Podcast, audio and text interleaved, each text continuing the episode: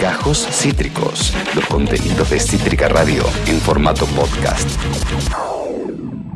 Vamos a tomarnos de las manos y acceder al ambiente eclesiástico, al ambiente místico, al ambiente religioso. Porque ayer tuvimos la primera aparición de Jesús, no, de Cristina. Jesús Cristo, Jesús Cristo, yo estoy aquí. Con esta cortina, te cuento que ayer tuvimos la primera aparición de Cristina Fernández de Kirchner, al menos en un acto con convocatoria de dirigentes, en este caso de curas villeros. Y yo realmente iba en el bondi, iba en el. Iba en el bondi, creo que sí. ¿Iba en el bondi? No, estaba caminando, iba yendo. Me iba a tomar un café en un lugar. Estaba haciendo tiempo y me iba a tomar un cafecito. Y yo solté el celular y por supuesto por milagro el celular quedó suspendido en el aire y me puse a aplaudir. Y les voy a contar por qué. Cristina tuvo su primer su primera aparición pública con curas villeros, con curas de la opción por los pobres. ¿Cómo fue esto? Que te lo diga la propia Cristina Fernández de Kirchner. La vicepresidenta en su primer acto, su primera aparición, después de, de quedar al borde de ser víctima de un magnicidio por un pulgar, no estamos hablando de que Cristina no la contaba, Cristina tuvo su primera aparición rodeada de mensajeros del Señor, custodiada por los guardianes del cielo. Em, horizontal aquellos curas, como se dice popularmente, con los pies en el barro. Eh, curas villeros, ahora voy a hablar un poquito de eso porque quiero hablar un poco de historia, porque quiero hablar de peronismo, quiero hablar como ateo también, ¿eh? porque yo siempre lo cuento, yo fui un colegio católico que todos sabemos que los colegios católicos son semilleros de ateos. Yo, eh, yo de hecho soy un ateo que envidia. Yo envidio a los creyentes. Gente que me dice, no, después te morís pero te reencontrás con todos tus seres queridos. Ojalá pudiera, pero ojalá me tiro de cabeza. No, no puedo. Yo soy una persona que creo, realmente lo digo, en la ciencia, en el método. No quiere decir, como he aprendido, que haya gente religiosa que no crea en la ciencia. Hay médicos expertos o médicas que son religiosos. Entiendo igualmente que es una, una beta que yo no puedo incorporar todavía o que no sé, no sé si la incorporaré en mi vida. Por eso hablo de afuera. Yo hablo como viéndolo de afuera. Cristina reapareció custodiada por aquellos eh, eh, señores y señoras de fe, porque también había monjas, eh, que caminan con los pies en el barro. Y de eso quiero hablar ahora en esta apertura, de peronismo, milagros, religión y ese tipo de locuras. Creo que tenemos el, comentario de Cristina, la apertura que hace ayer. ahí mandamos un recorte. igual creo que tenemos del minuto 14 más o menos. A ver, esto decía Cristina ayer en su primera aparición rodeada de curas villeros. A ver. Eh, me hubiera gustado estar el otro día en la Basílica de Luján, pero iba a haber mucha seguridad y no, no, no, no quería entorpecer con, con, mi presencia lo que era un momento muy, muy especial. Ustedes saben que eh, el Papa Francisco me llamó bien tempranito al otro día de ese de ese, de ese jueves, el viernes, tempranito me llamó, estuvimos hablando por teléfono y me dijo algo así como que los actos eh, de odio, los actos de odio y de violencia, siempre son precedidos por palabras y por verbos de odio y de violencia. Primero es lo verbal, ¿no? La agresión y después ese clima va creciendo, creciendo, creciendo y finalmente se produce, bueno, pero yo no quiero hablar de eso, de ese día. No, no. Eh, yo quiero hablar de, de, de mi país, eh, de nuestro pueblo. Esto decía Cristina ayer. Antes de eso tiró una frase contundente sobre su, experiencia, sus días posterior al intento de, intento de asesinato. Estoy viva por Dios y la Virgen. Estoy leyendo al diario AR. Lo, tenemos a mí al momento donde Cristina señala esto. quiero agradecerles en primer lugar que Así abrió, ayer. hayan venido todos y todas. Yo quería que mi primera actividad pública, por así decirlo, o fuera de un despacho fuera con ustedes. Yo siento que estoy viva por Dios y por la Virgen, realmente. Así que me pareció que si tenía que agradecer a Dios y a la Virgen, tenía que hacerlo rodeado de curas, por los pobres, de curas villeros y de hermanas laicas, de hermanas religiosas. Me hubieran gustado que estuvieran mis amigas las carmelitas de San Nicolás, pero no pueden porque son de clausura. Eh, pero Claro. sí, yo les invité, después me di cuenta que no podían. Esto decía Cristina ayer y quiero analizar esta frase, ¿eh? porque no, no, no, no vamos a termiarla tampoco. Estoy viva por Dios y la Virgen, dice Cristina. Es muy fácil acá de golpe, eh, hablo como, como, como- como ateo, como persona que no, no, no tengo vínculos con, con la iglesia, eh, no que quisiera, eh, esto de, eh, pero, pero habla de, de Dios y, y la Virgen y, y ahora que estamos más progres y nos dimos cuenta y, y quiero acá hacer una descomposición necesaria. Estoy viva por Dios y la Virgen, dijo Cristina. Do- dos cosas. Una es, eh, eh, sería de los cimientos de Cristina, que es Cristina nunca negó su religión, Cristina nunca negó su- su catolicismo, de hecho me animo a decir, nunca lo negó y nunca lo redujo. Eh, un poco dijo algo de eso du- durante el debate eh, en torno al aborto, que ella votó a favor como senadora, eh, pero que dijo que ella tenía una religión, que ella practicaba el catolicismo. Néstor Kirchner recibió la extrema unción cuando, cuando estaba en su, en su lecho de muerte. Quiero decir, es una persona católica, Cristina, eso es innegable. Pero aparte de esto, aparte de esto, y acá yo apelo a lo humano, ni siquiera a lo religioso, porque creo que todos podemos no comprender, porque realmente si no te pasó es muy difícil comprenderlo, pero sí entenderlo. Cristina estuvo a un pulgar de morir, voy a ser muy crudo, eh, a balazos en su rostro, en televisión abierta. Cristina tuvo un arma en la cara. Yo no sé cómo reaccionaría en ese, no lo sé, no lo sé. Yo entiendo, entiendo, y no lo creo como una jugada política tampoco, porque no cuánto mueven el amperímetro político los curas villeros, muy poco. Yo no creo que hubo un estudio mar, un focus group atrás de esto. Creo que fue algo realmente eh, sincero es la palabra, creíble, eh, entendible, no solo por Cristina, sino por el peronismo, y eso voy a hablar ahora. Eh, rodearse de los curas villeros. ¿Qué son los curas villeros? De vuelta, es un, un rol que tienen los curas, las iglesias, en los barrios, eh, podríamos llamarlos eh, eh, carenciados, en las villas, que tiene muchas, muchísimas décadas de, de trayectoria, que viene desde antes de la dictadura militar, que viene con el padre Mujica, Monseñor Angelelli, Monseñor Romero, Rubén son nombres que ustedes por ahí pueden no conocer porque es una historia muy eh, no tan lo suficientemente difundida, pero son curas, eran curas, que ahora vamos a escuchar un audio de una socióloga sobre esto, que tomaban la doctrina de la iglesia, la iglesia tercermundista, se desmarcaban de lo monárquico, lo ultraconservador, eh, eh, la ostentación, el, el- el no accionar, la la mal llamada política de la iglesia, la apolítica de la iglesia que no existe, y lo ponían al servicio del pueblo. Muchas veces educando en las villas, llevando platos de comida. Es cierto, muchos dicen, no, bueno, pero era un plato de comida, pero llevan la Biblia debajo del brazo. Pero dan un plato de comida, o sea, eh, vos vas a las villas a repartir eh, eh, plato de comida, educar, bueno, ahí podemos debatirlo. Son gente que realmente pone el cuerpo, lo digo como persona que eh, no, no adhiere a su fe y va más allá del credo. Argentina porque es un país predominantemente católico, pero creo que también va más allá del credo. Es gente que realmente mete los pies en el barro. Eh, en algún momento se habló de Francisco como, como parte de ese, de ese colectivo. Yo creo que, podría ser, ¿no? no me quiero tampoco meter en esa, pero voy más del lado del padre Mujica, Monseñor Angelelli, eh, Monseñor Romero, Rubén Drí. Muchos de estos nombres que estoy diciendo fueron gente brutalmente asesinada por la dictadura.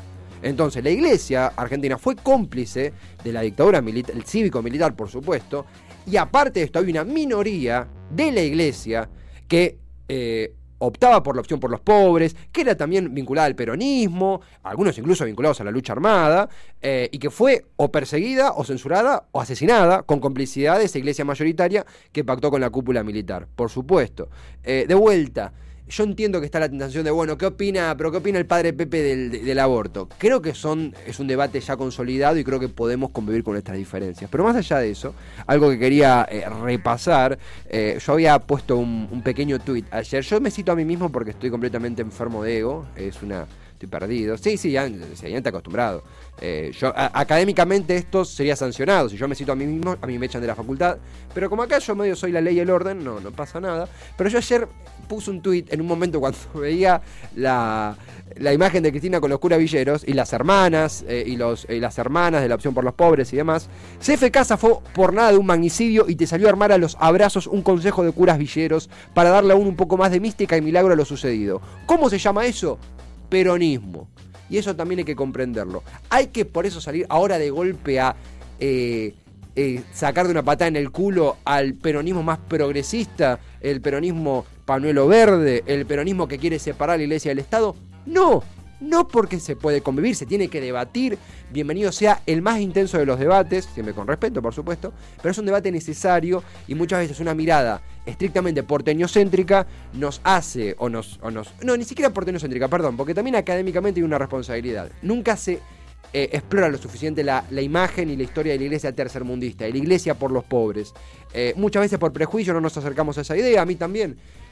A mí me dicen iglesia por los pobres, digo, no, pero la iglesia se financia con el Estado y la iglesia pactó con los milicos, lo cual es cierto, no quita que haya una porción de esa iglesia que realmente activó, que realmente activa, que patea las villas, que está presente eh, que políticamente no mueve mucho el amperímetro, y que uno entiende que Cristina después de quedar al borde, la pelota del magnicidio la sacamos en la línea, la sacamos en la línea, hubo bar directamente, eh, abraza esta causa entendiblemente, eh, si bien entiendo que tiene un vínculo de hace bastante tiempo con ellos. Ahora, me permito convocar a alguien, una socióloga, para esto, porque explicar en términos académicos e históricos ¿Qué es la iglesia tercermundista? La iglesia del tercer mundo. ¿Existe? ¿La podemos entender? ¿Se puede incorporar? Yo en mi casa, por, el laburo de mi vieja que es socióloga, me cruzaba todo el tiempo con libros de la iglesia tercermundista.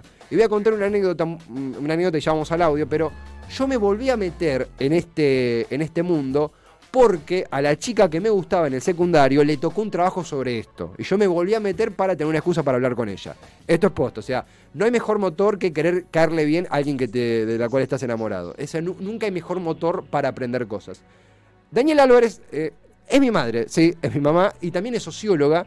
Eh, estudió mucho este movimiento. Mi vieja que también, mi vieja no es religiosa, eh, yo mi vieja no en mi casa no somos religiosos, digo, no, no, estaría mintiendo, eh, tiene su creencia seguramente, pero abrazándose al método, a la historia, esto nos cuenta como socióloga Daniel Álvarez sobre qué fue la iglesia tercermundista. ¿Qué es? A ver. La iglesia tercermundista, digamos, deviene de el movimiento de curas eh, por el tercer mundo eh, y tiene, digamos, algunas como, como concepción, este, está lo que es la teología de la liberación, ¿no? este movimiento que surge eh, a partir del Concilio Vaticano II, empieza una, reforma, una reflexión de lo que es la, Iglesia Católica y el movimiento de sacerdotes por el tercer mundo, eh, haciendo, digamos, este, tomando como basamento lo que es la teología de la liberación, empiezan a